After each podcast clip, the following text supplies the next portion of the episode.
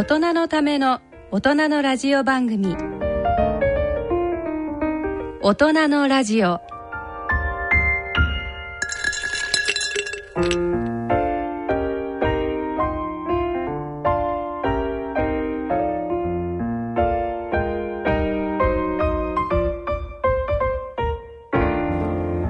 皆さんご機嫌いかがでしょうか？立川楽長です。ご機嫌いかがでしょうか？氷香です大人のラジオ。第2土曜日のこの時間は笑いと健康をテーマにお送りいたします。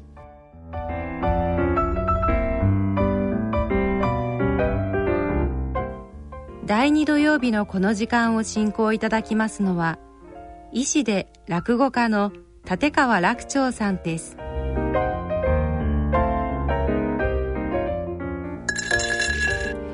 さあ2014年4月となりました。楽長さん。ですね。春ですね。いやもうこんね春になるとよく見るのがねあのリクルートスーツ着た若い人たちね、フレッシュ。ああそうそうあれ見るとああ春だなと思いますよ。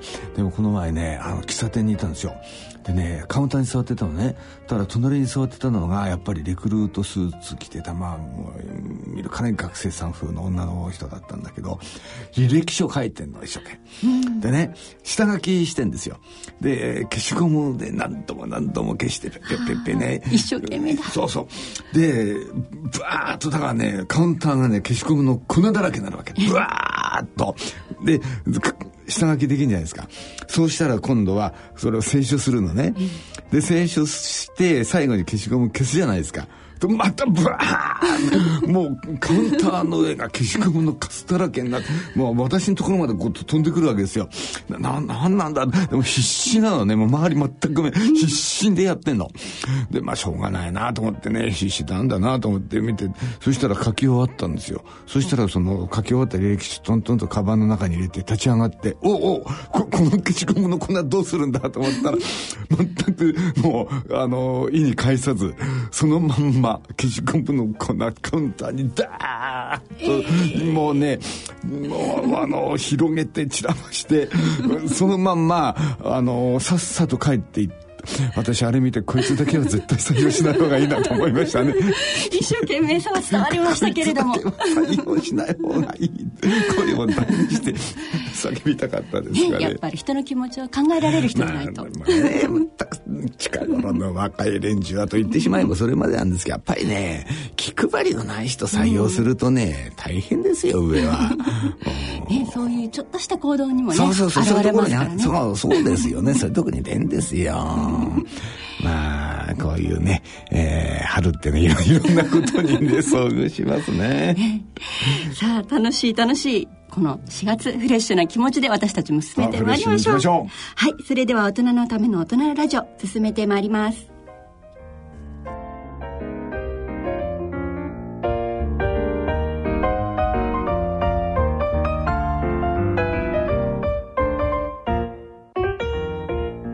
人のための大人のラジオ。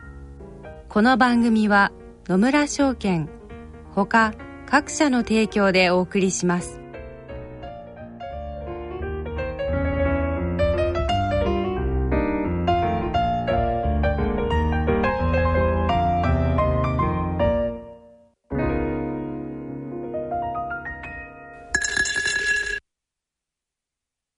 野村。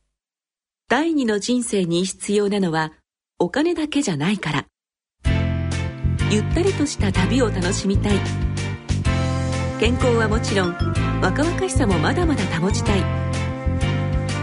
住まいをもっと快適にしたり相続のこととかもしもの時のことも考えておきたい。セカンドライフのために知りたいことってたくさんありますよね。あなたのハッピーなセカンドライフのために。野村証券の本支店ではさまざまなスペシャリストを講師にお招きして野村のハッピーライフセミナーを開催しています。詳細はウェブで「野村のハッピーライフ」と検索してください。なお当セミナーではセミナーでご紹介する商品などの勧誘を行う場合があります。それの村に来て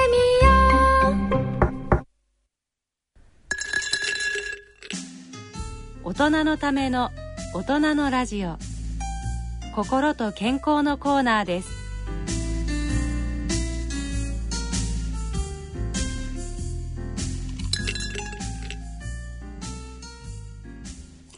大人のラジオ。ここからのこのコーナーでは立川楽長さん創作の健康落語をお送りいたします。えー、今回聞いていただくね演題すごい演題名ですよ。すっぽんセールスマンすごいでしょ。すっぽんセールスマンっていうタイトル。だってね、すっぽんセールスマンだから、これも食らいついたら離れないというね、えー、まあそういうセールスマンが出てくるわけですよ。恐ろしいですよ。こういうね、恐ろしいセールスマンが出てきて、なおかつね、テーマがメタボです。一体どんな話なんだと思うでしょう。いや、面白いですよ、これ。ぜひ聞いてください。それでは、立川楽長さん創作。健康落語すっぽんセールスマンお聞きください。ああでもやっぱりこのメタボの人っていうのはまあ大変ですよ。ゆくゆくは心筋梗塞高血圧ね脳卒中つながっていくわけでございますね。あ最初の一席はそんなようなお話でございますけれども。社長社長あのご面の会の方があのお見えになっておりますけれどなんだと？面会だと？神崎君君今何時だと思っとるんだ？今な朝の8時半だぞおいえ？えー、こんな朝早くから面会って一体どれなんだよ？えあの、お名刺頂戴しております。え、えー、っと、えー、株式会社すっぽん保険、えー、営業部のしぶとい亀尾様でございます。なんだと？すっぽん保険のしぶとい亀尾？ああ、あいつか。いやいや、わしはまあ、あわんからな、帰ってもらってくれ。でございますが、あの、社長と、あの、お約束とおっしゃっておりますが、冗談じゃないよ。誰が約束なんかするか、あんなことが。いや、そうじゃないんだ。あいつはな、保険のセールスマンなんだ。いや、ひどい目にあったぞ、ゆうべ。いや、わしはな、あの、会社の帰りに、えあそこ寄ったんだ、あそこ。あ、あそこだよ。ああ、あの、新宿の、あの、ホストクラブ。そうじゃないよ。ああのなき君ななんでわしがあそこって言うとすぐ新宿だと思うんだよ。うんそう新宿じゃない。ああそうでございます。新宿じゃないでございますか。あじゃあの池袋でございますね。いや池袋でもないよ。あ違うんでございますか。じゃああの赤羽でございますか。あ違うんですか。武蔵浦は？大宮？いや埼京線乗ってんじゃないんだよ。第一なんでそのどんどんどんどん離れていくんだ君は。そうじゃないよ。だ もっと健康的なところだ。あのスポーツクラブだ。うんいやちょっと監督な、えー、腹出っ張ってきてな。うんちょっと気になっとるんだよ。うんだからちょっとな、えー、引っ込めようと思ってこう自転車込んでいった。うんそうしたらな、えー、そのしぶとい亀尾だよ。そこにいたんだよ。でわしに話しかけてきてな。あその腹やばいですね。それはメタボバラですね。なんてこんなこと言うんだ。いやその結構気にしとるから。そうなんですよ。いや気になってましてね。かなんか言ったら早速そいつがな食いついてきたぞ。え？社長の腹にですか？まずかったでしょうね。いや実際にな食いつくわけないだろう。そうじゃない話にやけに乗ってきてな。挙句の果てにそいつがな入院保険を勧めるんだよ。え？あいつはな入院保険を進めるためになスポーツクラブでえー、え、いろいろやっとるんだよ。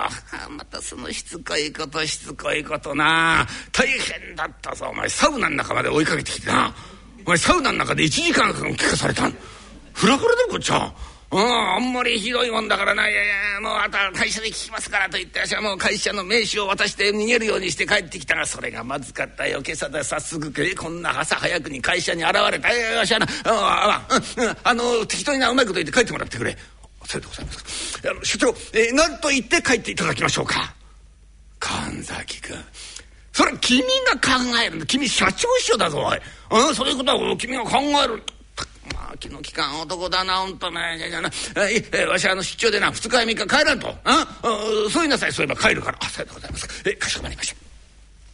社長行ってまいりました。あどうだ神崎君。うん。帰った。がえあの帰らないんでございます、え、応接室で、えー、社長の帰りを待たせていただきたいと。だからが23日帰らんってそういやいや申し上げたんでございます。ダメなんでございます、えー、社長は23日帰りませんと申し上げましたら何でも寝袋も持参してるんだそうでございます。えー、しかもあのカバンの中にはあの水と乾パンが入っておりますんでまあ1週間は籠城できるからと。冗談じゃないよ。1週間も籠城されてたまるか。やしつこい男だな。じゃない帰らんのか。あたたじゃあこうしよう、うん、しゃなあの入院をしたと言いなさい。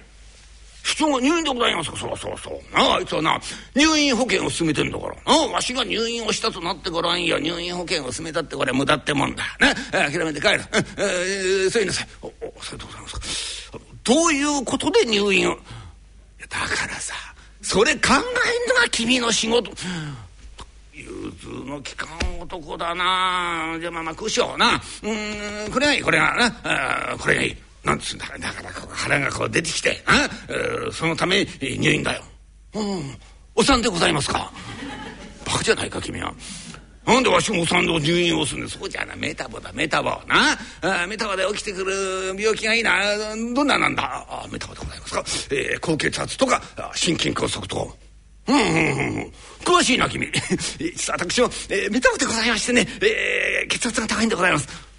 そうか神崎君君もメタボか。そういや結構腹膨れとるからな。うんそうかそうか。あじゃあご一緒心筋梗塞がいい。なうん。わしはな今朝心筋梗塞で倒れてそのまま入院になってた。うんそう言いなさい。そうそう諦めて帰る。あそれでございます。えかしこまりました。えじゃあ行ってまいります。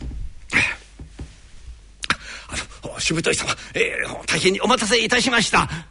神崎さんよろしいんでございますよ。私ね待つのも仕事みたいなもんでございますからもういくらでも待たせていただきます。はい。1週間でも10日でも。いやいやいやいやななんだいや実はでございますね先ほど申し上げるわけにいかなかったんでございますいや社外費でございますんでね申し上げなかったんでございますが実は社長入院をいたしましてね社長さん入院なさったんでございますか？そこなんですよ。今朝心筋梗塞で倒れてそのままね、えー、入院になったんでございます。ええー、でございますからもうすでに入院をいたしましたので、えー、入院保険を進めていただいてもこれはもう無駄なでございますんで、えー、どうぞお引き取り願いたいんでございますがそうですか。ですから私は申し上げたんでございますよ。メタボというのはいつ病気になるか分かりませんから。今のうちに保険にお入りください。あんなに申し上げたんですがね。そうですか。入院なさったんですか。神崎さん。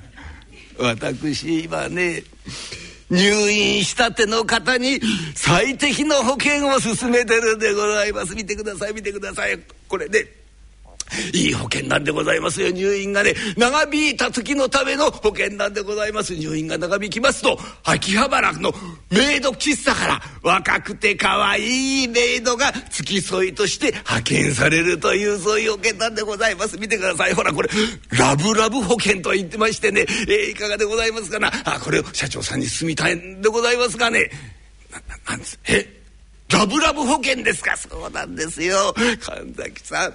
社長さんどこの病院にお入りになったんですか。何号室にお入りになったんですか。私これから社長さんの病室にこれを進めに行きたいんでございます。何号室に入ったんでございます。神崎さん。神崎さん。社長さん。な何号室だ。ちょちょちょちょ袖引っ張っちゃいけます。ちょちょ社長お待ちくださいまし。社長行ってまいりました。おおどうだった？うん神崎君帰ったろ帰らないんでございます。いや所長が入院をしたと申し上げましたが今度はラブラブ保険というのを売ろうとするんでございます。ラブラブ保険？ななんだそら、えー、なんでございます？あの入院をして長引きますと秋葉原のメイド喫茶からあの若くて、えー、可愛い女の子があこうメイドとして、えー、こう付き添い来ると、えー、そういう保険なんだそうでございます。いい保険だなそら。いやそんな保険があるならわしもな入院をしていやいやいやいいいやダメダメだ。あの男からな。もう絶対に保険入らんからな。うん。いいか帰ってもらいやそれがダメなんでございます、え、これから社長の病室まで、あの保険の勧誘に行きたいと。このふうにおっしゃっとるんでございます。なんだと？病室まで来る。と しつこいなまさにすっぽんだないつはうん。ああそう。よしあった、うん。えー、だったらな向こそれならこっちも今後におるよ、うん、神田君じゃあ行ってな。わしはな面会謝絶ですとこう言いなさい。面会謝絶でございますか。だよ。面会謝絶になってからんよな病室に立てあいやしないんだよ、うん、こういうことはななるべく大げさな方がいいぞ、うん、社長は今生きるか死ぬかの瀬戸際でございますと、うん、こう言いなさい、うん、そうすれば諦めて帰る。そそうでございますか。かしこまりました。やだやだ。なんで秘書かなんかに配属されちゃったんだろうな。ああもうやだな面倒くさいなもともとな。経理をな希望してたんだよ。なんて秘書会行っちゃったんだろうな社長も社長で。自分で出てきていやいいじゃないか。私は面会手術ですって。それが一番話早いんだよ。はあやだやだ。やだな。どうもしぶとい様お待たせいたしました。神崎さん社長さんの病室お分かりになりましたか？何号室？いやいやちょちょちょちょお待ちください。いや実はでございます今病院に問い合わせましたら実は社長面会謝絶になったんでございます。面会者でさでございます社長。今生きるか死ぬかと瀬戸際なんでございます？ですからあ行かれましても、えー、お会いになることはできないんでございます。えー、でございますからどうぞお引き取りいただきたいんでございますが。そうですか。だからあれほど申し上げたんですよ。メバというのはね命に直結する病気になりやすい。ですから今のうちに保険に入ってください。そう申し上げたんでございます。そうですか社長さん。生きるか死ぬかの瀬戸際ですか。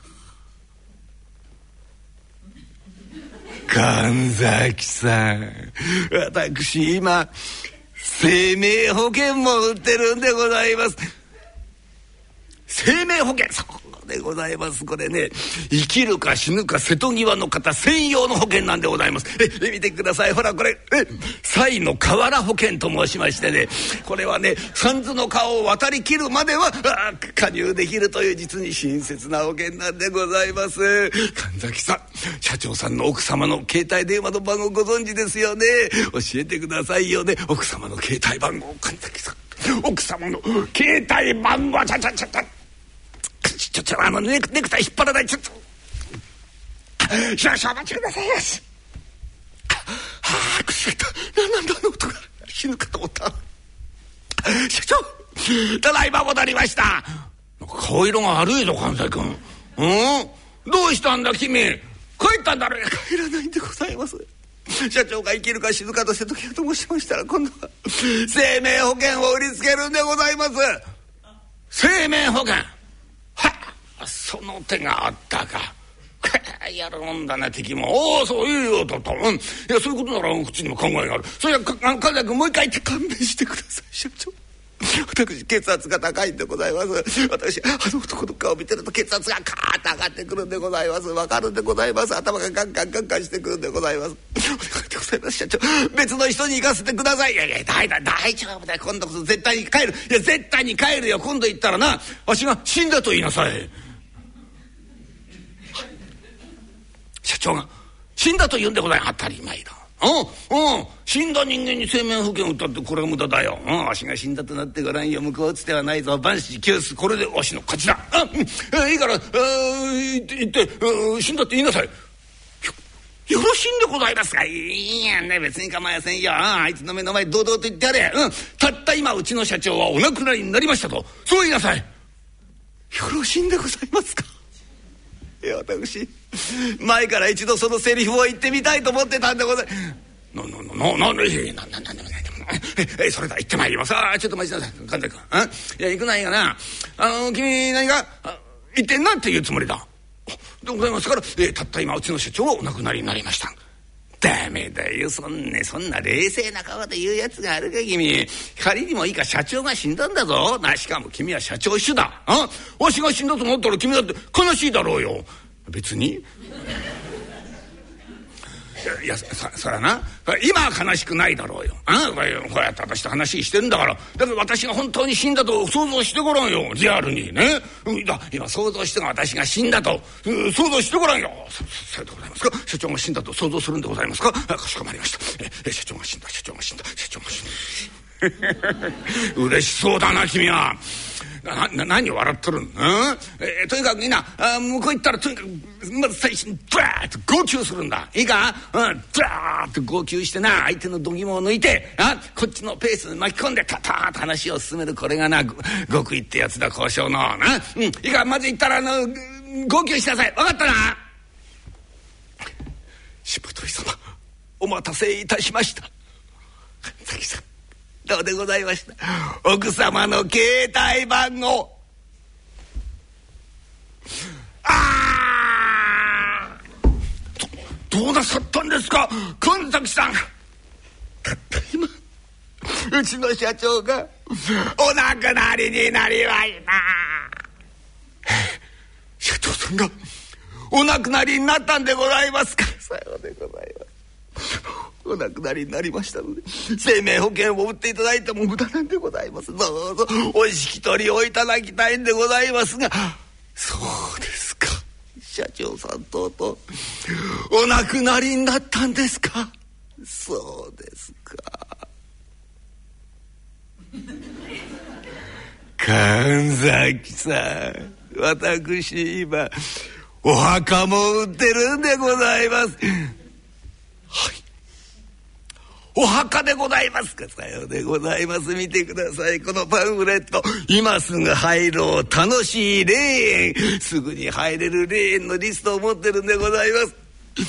さ ん社長さんのご遺族の方の携帯番号を教えてくださいまし。お願いいたします。神崎さんご遺族の方の携帯番号。ちちちちしかしちょちょ。少々お待ちくださいよし。社長。私この会社辞めさせていただきます。どうしたんだよ。何うろたえとるの？帰ったんだろ。帰らないんでございます。帰らないでございます。社長が死んだと申し上げましたら今度は礼を売ろうとするんでございます。はあいろんなもの売っとるんだなあいつは。あそう。うんうん、うん、そんなんだったら君一つ買ってやんなさいよ。え？私が買うんでございますかいいじゃないか。そのくらいのことでな帰ってくれるんだったらありがたいな。いい一つ買いなさい。ちょうどいいやそのうち、えー、お昼だろう、うん、お昼に食べなさいよ。はい。何です？冷麺売ってんだろいや冷麺じゃないんでございます。いや冷麺じゃないんでございます。冷麺です。あのお墓でございます。墓。はい。今度墓売るのか。的ながらあっぱれだよこら。うん？いやそんなことなら大丈夫だよ。あんなことで売れてるやつがあるか本当に。ね。えー、うちはなあ墓なんかあるの、う、国の鹿児島に帰ったらな先祖代々の墓があるよ。だから言ってやるいいじゃないか、社長にはあ先祖代々の墓がありますってそう言いなさいよ。帰るから。帰りません。あの男はそんなことでは帰りません。墓があるなんてことを申し上げました。らじゃあその墓に、えー、案内しろというに決まっております。そしてその墓の前で新しい墓石を売りつけるようなやつなんでございます。私には分かるんでございます。あいつは帰りません。あいつは絶対に帰りません。ああそう。うん。まあ、そんだけ子供読めるそれいいや。うんうん。分かった。じゃあ神田君そいつな墓に案内しなさいよ。え？っ鹿児島まで行くんでございます。鹿児島じゃないよ。そうじゃないよ。いいんだ。誰の墓でもいいんだよ別に。わしの墓であることはないんで。適当な墓にな連れてきなさい。その代わりな。あの立派な墓に行くんだぞ。もうこれ以上ないぐらい立派な墓に行ってな。これが社長の先祖代々の墓でございますって言ってごらんや。諦めて帰るから。なそうしなさい。ダメでございます。血圧が高く。倒れそうなんでございます。誰か他の人にない大丈夫。今度こそ。帰るか。あじゃあそうしよう。あの今度なあの運転手の森田君君につけよう、うん、森田君に運転してってもらえばいいじゃないか。そうだな。ああのねあの青山墓地がいい。うん。あそこなもう立派な墓がいっぱいあるから、うん、あ森田君にな青山墓地連れてってもらって。いいやいいや森田君に探してもらって。ね、えー、もう立派な墓のところへ、連れてきなさい。そうすれば帰るから。しぶとい様。ここが社長の先祖代々の墓でございます。そうですか。いやこちらがいや立派なお墓でございますな。いやさすが社長さんのお墓でございますね。いやまだここにね社長さんは眠っていらっしゃらないんでしょうがせっかくでございますから手は合わせさせていただきます。南無阿弥陀仏南無阿弥陀仏社長さんどうぞ。お安らかにお眠りくださいまし。南無阿弥陀仏南無阿弥陀仏南無阿弥字が大きな字が書いてありますね。えー、何何え陸軍大将。乃木まれちょちょあのこれ乃木大将の墓じゃありませんか？えの乃木とあたたたた森田さんこうあの違います。あの乃木大将の墓。あ違うとこ行きましょう違うとこ。大変失礼いたしました。こちらが社長の先祖代々の墓でございます。まあ神崎さんあたね社長の墓で間違えちゃいけませんよ。本当ですね間違いないですね。えっ、ー、と、えー、社長さん、えー、先ほどは失礼いたしました。えー、生阿弥陀仏生阿弥陀仏。生中堅八甲の墓？これ犬のお墓じゃありませんか？ええー、犬のお墓。どうなってるんですか？社長さんのお墓どこなんですか？ええー、ですからそんな頭が痛い。はい。もしもし。おおお森田君か。うん、えー、ご苦労さん、うん、君のだろ今神崎君と一緒に青山墓地にいるんだろう。いやあの私今あの病院にいるんでございます。病院？なんで君今病院にいるんだ、えー、それがあのなんでございます？神崎さん頭が痛いということでお倒れになりまして今病院に連れてきたんでございますがどうやら、えー、高血圧だということで、えー、今入院になりました。なんだと？神崎君が高血圧で入院そうかあの男もメタボだからな。うん。いや、しかし入院となったら大変だな。うん。神崎君大丈夫か？え、大丈夫でございます。ついさっき入院保険に加入いたしました。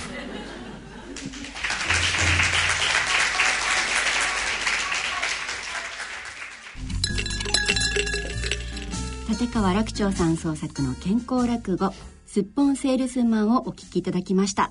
だんだんパニックに陥る人が出てくる落語ってね、一度作ってみたいなと思っててね、うん、重なるように。ね気の毒だねこの神崎さんね。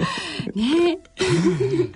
もう頑張れ頑張れって何度も思っちゃいました。うん。いやお客さんに言われましたよ。うんあのあ後でねいやなんか神崎さん途中でねあのかわいそうになっちゃいました。なんか途中でね頑張れって私思っちゃったんですよ、うん、なんか言われてね、まあ、そんだけ思ってくれるありがたいなと思って ねストレスいっぱいの神崎さんを追い込んでしまった。追い込んでしまうね。はいでもこのテーマがね、あのメタボなんですけどね、はい、この前メタボやってね、随分メタボのお話はしましたんで、あのー、またちょっと違うお話しようと思ってね、メタボってあの内臓脂肪症候群って言ってね、内臓の周りにまあ脂肪がついてくる。だからお腹がね、こう出てきちゃう。まあそんな病気ですよね。で、それにまあ血糖値が高い、えー、血圧が高いから脂肪分が異常になっちゃった。こういうのが重なってきて、まあ初めてメタボって言うんですけど、この前お話ししたのがね、あの、脂肪細胞ってあるのね。で、この脂肪細胞って体の中に、まあ、体の中っていうかな、細胞の中に脂肪を溜め込んで貯蔵する役割があるんですけど、それだけじゃないんですよ、実はね。もう全然もっとすごいことやってんだってことが分かってきて、で、すごくいい物質を出してるんです。うん、アディポネクチンっていうね。アディポネクチンそう、これがね、動脈硬化を抑えたりして、とってもいいものなんですよ。で、これがね、あの、脂肪細胞から出てくるんだけど、脂肪細胞が太ってくるじゃないですか。あの、溜めすぎて。そうすると、いっぱい出そうなもんなんだけど、実はそうじゃなくて、出なくなっちゃうのね。それが、あの、メタボのとっても大きなね、あの、要素で、とってもこれが重要なことなんです。で、そのことをすごい詳しくお話ししたのね。で、今回は、その、すごくいいものが出てくるんだけど、悪いものも出てくるの。だから、あの、アディポネプチンをまあ善玉物質とすれば、悪玉物質も出る。しかもね、嫌なことにね、脂肪細胞が脂肪を食べ過ぎて太ってくでしょ、うん、とね、善玉が出なくなって悪玉がいっぱい出るようになっちゃう。脂肪細胞の？そうやでしょそうなまあ意外ですよね、うん、大きくなったらいっぱい出そうなもんなのに、ね、ね、いいもんが出なくなって悪いもんが今度は出てきちゃう。でこの悪いものいくつかあるんだけどこの悪いものはね、何をしてるかって、もう簡単にお話します。これ、あのー、詳しく話してると、ただき、あの、聞いてる方全員寝ると思うんでね、えー、これは詳しく話しない、しない方がいいと思うんだけど、あのね、この悪玉が出ると結果としてどうなるかっていうとインスリン抵抗性というのが増してくるんです。インスリン抵抗性が増してくる。あら眠くなったでしょ。うこれ聞いただけでも眠くなるでしょ。うあのねインスリンってどういう物質かっていうとご飯食べるでしょ。そうすると血糖値高くなるじゃないですか。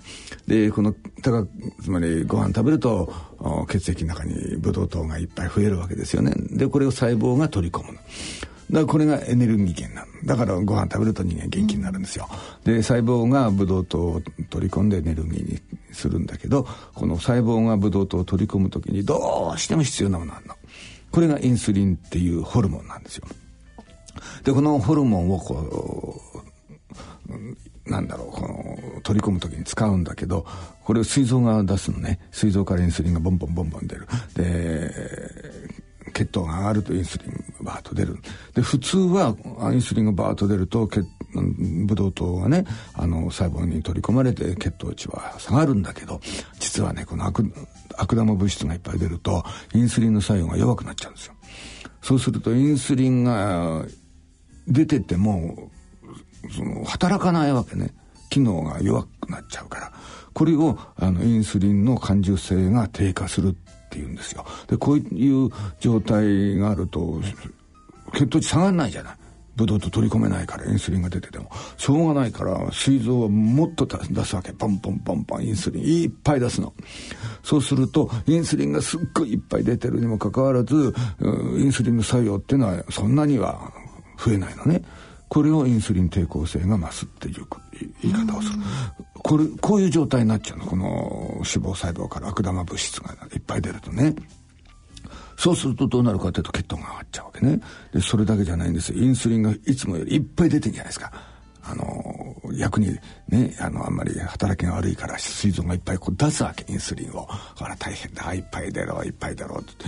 だいっぱい増えちゃう。そうするとね、これがね、悪さししてね、インスリンがいっぱい増えると、し、あの、体の脂肪分が増えちゃう。中性脂肪とか、コレステロールとか。でなおかつ善玉のコレステロールとあるでしょ？HDL コレステロール。動脈硬化防ぐ。これが減っちゃうのだからインスリン抵抗性が上がっちゃうと血糖が増える脂肪分が増える善玉のコレステロールが減る。これがすなわち動脈硬化につながるんですよ。血圧まで高くなっちゃうからね。そういうことなんですね、うん、そうそう。だからねあの悪玉が出るってねよくないですよインスリンの方にも影響を及ぼしてそうなんですね、ね、これがねあの太った人って大体こうなっちゃうのね。うん。だからねただ単に食べると太りますよってだけじゃなくて体の中をよく調べるとこういう恐ろしいことが実は起こってるというね、いろんなメカニズムがねそこにあったんですね。そうなんですよ。まさかこんなことを落語家から聞くとは思わなかったでしょ たまにはねこんな話もしてみようかなと思ってね。うん。はいということで今日は、メタボを中心としてこのインスリンのね効果からはい恐ろしさを改めてインスリンというところからね、えー、あのメタボを見てみました。なんかまるで医者みたいだね。お医者さんです。はい以上健康落語のコーナーでした。はい楽長でございました。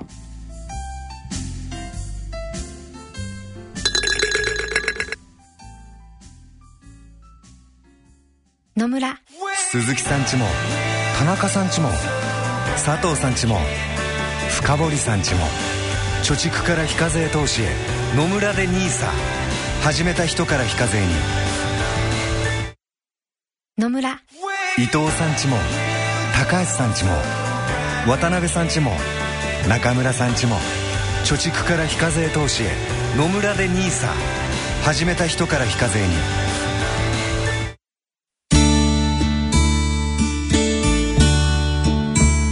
ラジオ版私の履歴書のコーナーです。今回は放浪のピアニスト川上美音さんをお迎えした4回目となります。聞き手はラジオ日経アナウンサーの大宮時子さんです。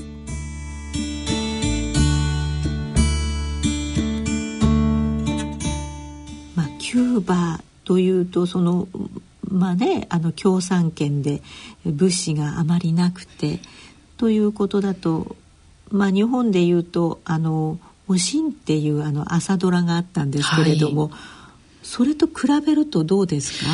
これはですね、えー、まさにその「おしん」というのがキューバと日本をつなげるこうキーワードになっていまして、そうなんですか、え私もそれ知らずにキューバに行ったんですけども、えー、当時そのいわゆるその朝ドラの「おしん」が、はい、キューバでもうもう本当に大人気だったんですね、えー、もうしかもテレビがある家っていうのがそんなにたくさんなかった家。まあななかった時代なんですけども、はい、おしんが始まるとですね、えー、もう交通機関は全て あストップの前にまず車が走らなくなりテレビがある人の家に近所の人が集まり視聴率500%みたいな感じそれその時期に私は知らずにキューバのハバナ空港に降り立ったんですね。でここれがまたそのスペイン人もいい加減人懐っこいですけど、はい、キューバ人っていうのはもうもう近所の人みたいにですね私降り立って初めてキューバに着いたのに「ようおしん」とかって いきなりおしんって命名されましてどこに行ってもおしんなんですね。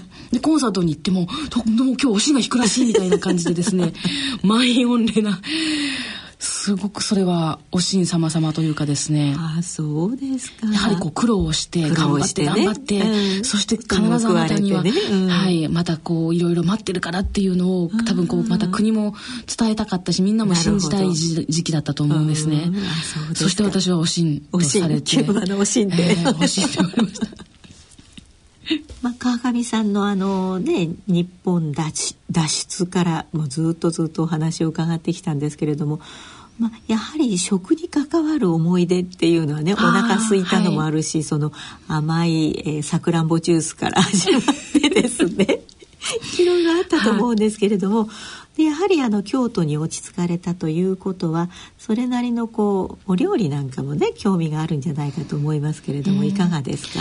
もうまさにもう料理はピアノ弾くよりも好きなぐらい大好きでそうですか、ね、やっぱり曲を作る時には必ずそのそのそばに台所がないとですね曲が作れないと。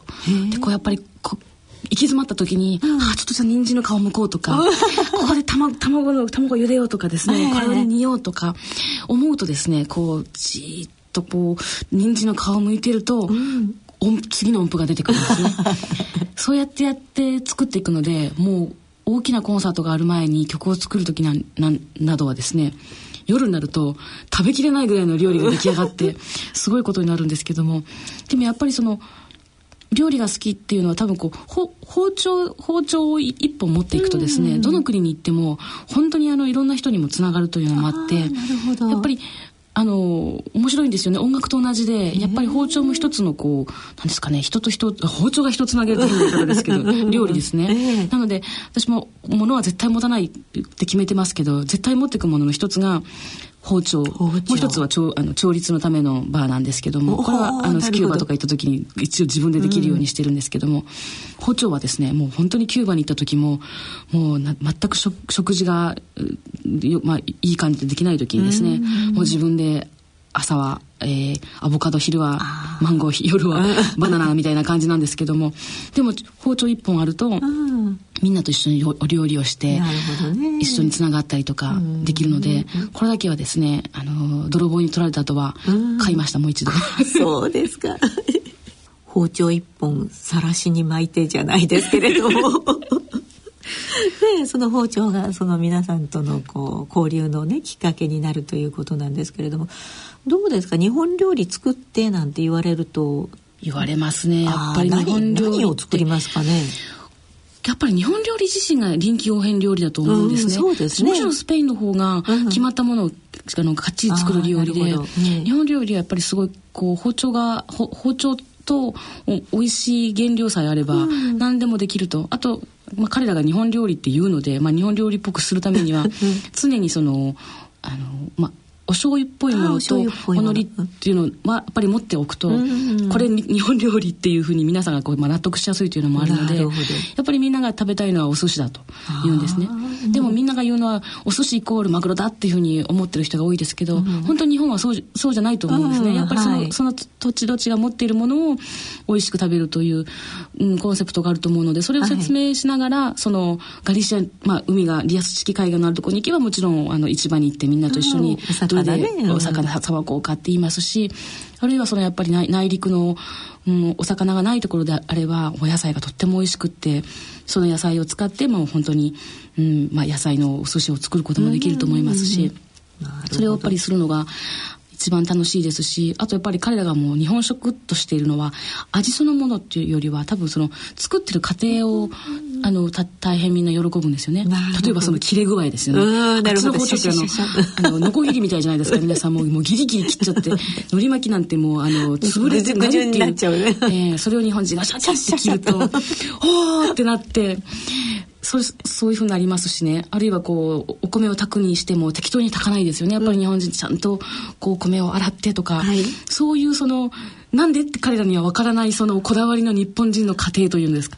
それをこう皆さんと一緒に作っていくっていうのはすごく喜ばれるしやっぱりこう日本食日本食って言ってこう高ければ日本食っていう流れがある中でそうじゃなくてやっぱりこうスペインと同じようにこう食材があり作ってる過程があり食べるっていうそのいろ一個一個の過程を一緒にやっていくっていうのは、ね、日本食の面白いとこじゃないかなと思います。まさしくそこであの人と人との交流が、そうですね生まれていくわけですよね。はい、それであの日本での活動もまあ活発になさってあの。京都といえばあの清水寺で、はい、なんかリサイタルを？はい。毎年秋に。毎年？毎年。それもまた不思議なご縁というかどうなんですかそれは、ね、えーこう清水寺のあの舞台でピアノを弾きたいという気を昔から思っていました。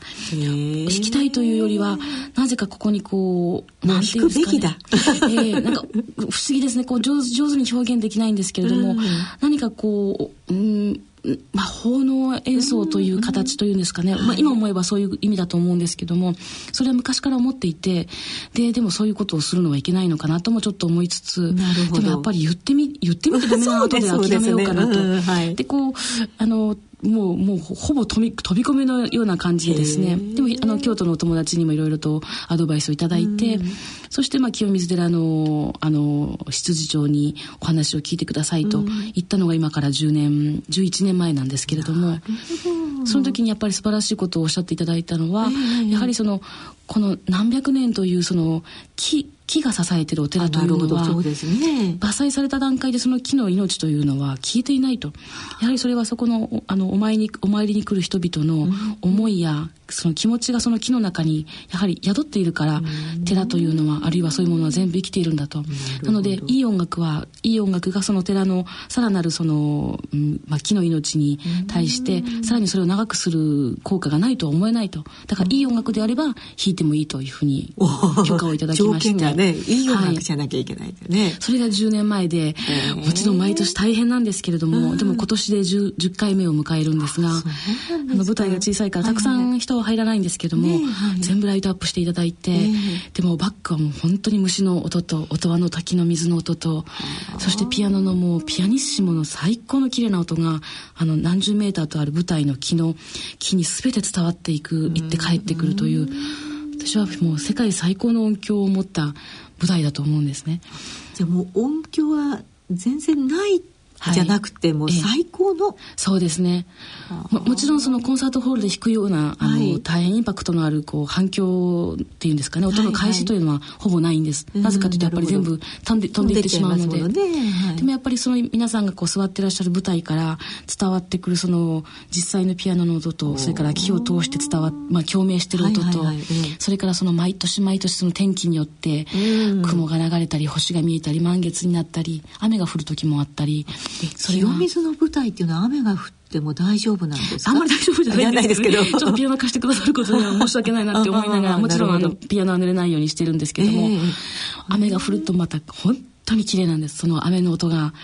とってもそのし綺麗に流れて、はい、そうするとまたピアノもひ毎回もちろんプラグプログラムは用意していくんですけども、はい、その天気天気でやっぱり曲もどんどん変わっていきますし、虫も絶対ピアノ聴いてると思う 間違いなくこう聞きながらですかね、はい、リンリンリンって言ってる時があったりしてですね。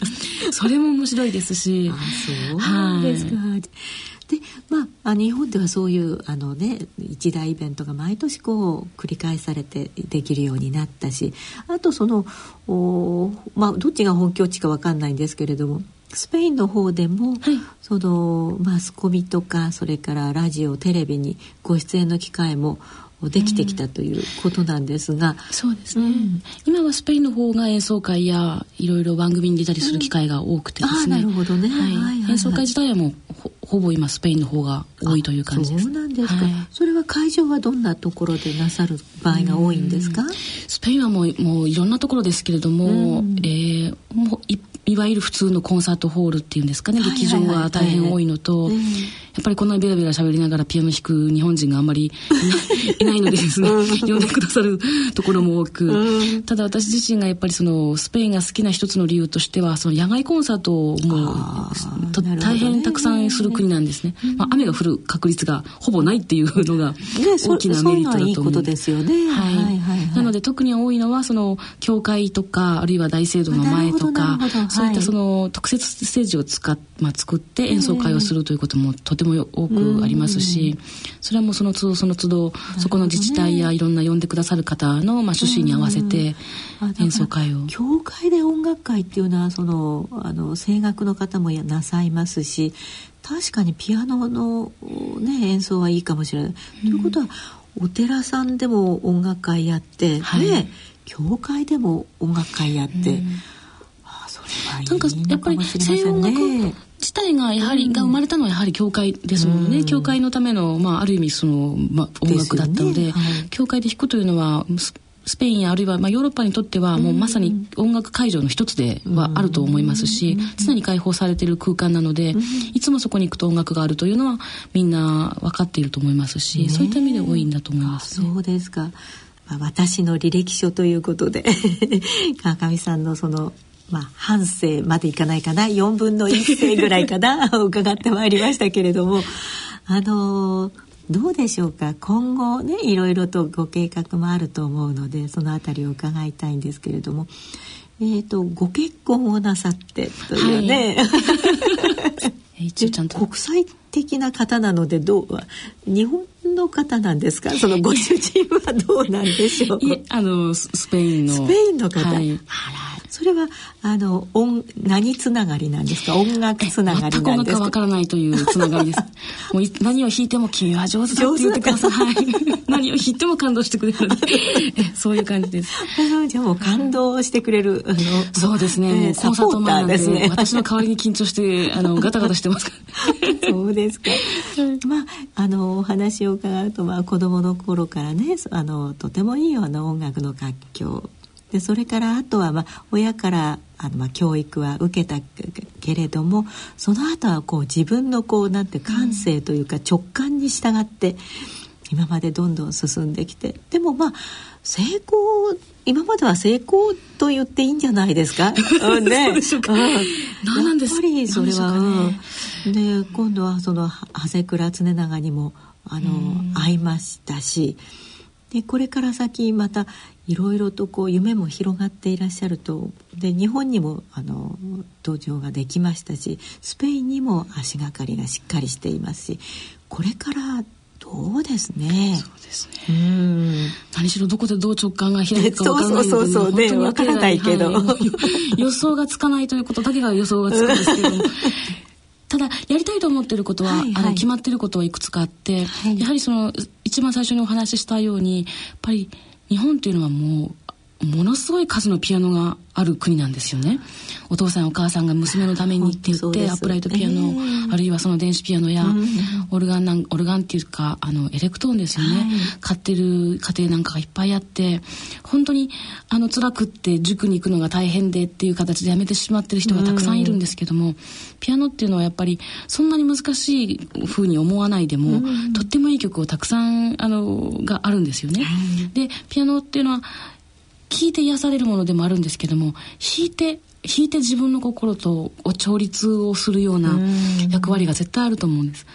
でやっぱり今実際私も日本に来て演奏会なんかでいろんな人とこうお会いするために女性の方がとっても多いんですけれども、はい、やっぱり子育てをされている方とかあるいは介護をされている方とか、はい、いろいろその自分の中で表現ができないと苦しみや悲しみを、その時そんな人たちが演奏会に来てくださって、元気な顔をされているのなんかを見るとやっぱり毎回毎回私の演奏会に来てもらうのではなくて、もし自分の家にピアノがあって、もし5分時間があるのであれば、泣いてる泣きながらでもピアノを弾くと本当に指を動かすともうすっきりするんです。本当にこのピアノって不思議な楽器で私もそうなんですね。辛い辛い時こそやっぱり作曲をしますしなぜかこう自分の悲しみや苦しみや、まあ、喜びもですけど全部その指とその鍵盤を通してこうピアノが外に出してあるいは何かを入れてくれるっていう不思議な力を持ってる楽器なのでそれをそれができるようなもう黄色いバイエルレベルで楽しめる ピアノ曲を書くというのがこのいいですね。もうすぐやっていうかもうすでにやっている一つの、それはねありがたいですね、はい。やっぱりそのバイエルだと教則本なのでねどうしてもね。あれ綺麗じゃないですよね。楽しくないですよ感動する感じねじゃないんですよね。あの一つの音楽というか曲としてねあの楽しめるようなもうちょっと曲だといいですよはい。ね。やっぱり指を動かすためじゃないんですよね。ピアノを弾くっていうのはやっぱりうん自分の心を動かすために弾きますので、そそうういう音音を音をたくさん含んだ簡単なピアノ曲っていうのは絶対あった方がいいと思うんです。そうですね、はい。ぜひじゃあそれにもチャレンジしていただいてね、あの眠っているピアノ日本中のピアノをねもう呼び起こしていただきたいと思いますね。はい。今日はあの川上美音さんの、まあ、私の履歴書をお送りしてまいりましたけれども。でじゃあ最後にですねあのエスピリトという曲がねこのおソナタ侍の CD の中にあるんですけれどもエスピリトというのはこれ発音はどういう発音なんですか？スペイン語ではエスピリトって言うんですエスピリト？エスピリト。スピリつまり魂？とか心とかあるいは自分の思っている真の部分とか、ええ。そういう意味なんですよね。あるいはたなるほど。そうですね。あるいは霊の力でありとか、まあ、いろんな意味を含めているのがススピリ,、まあ、スピリトという言葉なんです。これはどういうメッセージが込められた曲なんですか、この曲の風景というのは、スペインの乾いた大地を長谷倉綱長たちがもう何百キロ何千キロと地球を、まあ、歩いて船に乗ってやってくるわけですね、はい。でその中で今度はスペインに来てなかなかうまく交渉が進まない中を彼らは次から次へと、うん、歩いていくわけですね、で多分そのもう同じメンバーで歩いているので話すこともそんなにないだろうし、ただただその乾燥したスペインのあの中央高原のあたりをこうザッザッザッと歩きながらいっぱいその交渉のために持ってきたお土産の焼き物とか、あのいろんなこう塗り物とかですね、それだけこうカラッカラッと通してなるほど。ひたすら歩くと。そしてやっぱり彼らの仕事というのは交渉という大きな課題はあったけども私は歩き続けることだったと思うんです、でやっぱりその彼らは今でも歩き続けていると思うし、うん。あそこにそうですね。私たちは今いると思いますし、そのその歩く道は続いているっていうエスピリトがこの曲の中で表現したかった常に歩いていると何も大きなこと起こらないけど、歩き続けるというそういう曲です。わかりました。じゃあ汗倉常長と一緒に、はい。あのね大地を歩いていただきたいと思います。え今日はラジオ版の私の履歴書まあ、ピアニストの川上美音さんをお招きしてもうたくさんたくさんお話を伺いました。ありがとうございました。では最後に川上美音さん作曲演奏の「エスピリット」をお聞きになりながらお別れでございます。ラジオ版私の履歴書のコーナーでした。ゲストはピアニスト川上美音さん。聞き手はラジオ日経アナウンサーの大宮時子さんでした。野村。鈴木さんちも。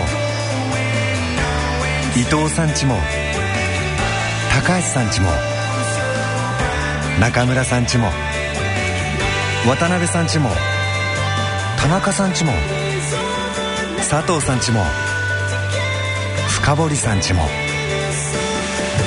貯蓄から非課税投資へ野村で NISA 始めた人から非課税に。大人のための大人のラジオ。今回の大人のラジオはいかがでしたか？ああ、今回ね、ちょっとインスリンの話をして、これね、あの、酒造から出るホルモンなんですけど、あの、ホルモンって、なんだかご存知ですか？何者ねえ、わかんないでしょ。いやこの前もねここんな話してたの。で皆さんホルモンってご存知ですか？って言ったらねあの客席の人がね「いや私ね大好きなんですよ」週に1回は食べます」ホルモン焼きの話じゃないんだよと思って。あの焼いて食べるもんじゃないんですよホルモンっていうのはね。うんここれはねあのタンパク質みたいなもんなんでね。いろんな作用を起こさせる物質のまあ総称でねまあホルモンって言ってるんですけどね。まあ今日はちょっとそんなね、えー難しい話をね、えーしてみました。はいこんな角度からもねメタボのことを知れるとそうそうそう本当にね。またちょっと注意してみようかなって気持ちが、2度目だからねちょっと違うことをね、えーお話ししようと思いましてね。はい、えーここでお知らせです。来たる5月13日火曜日東京都中央区にあります築地本願寺ブティストホールにて開催される楽長さんの落語独演会。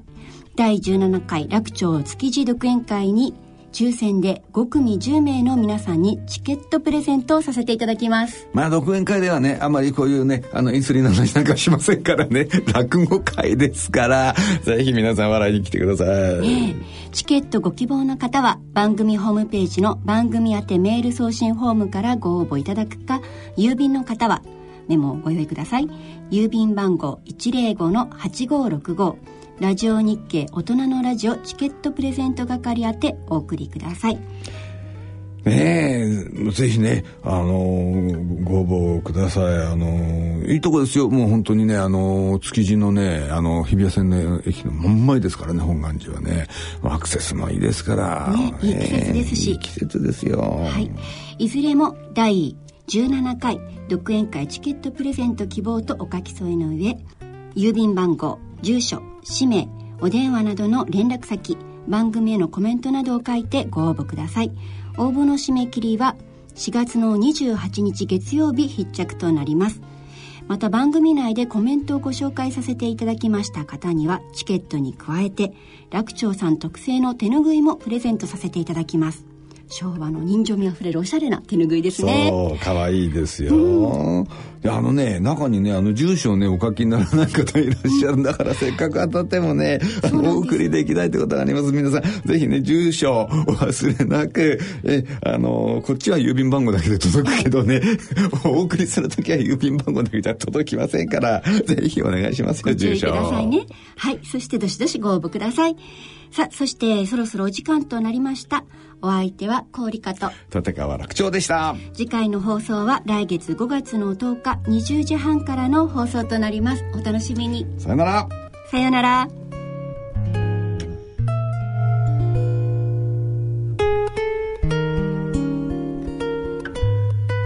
大人のための大人のラジオこの番組は野村証券ほか各社の提供でお送りしました。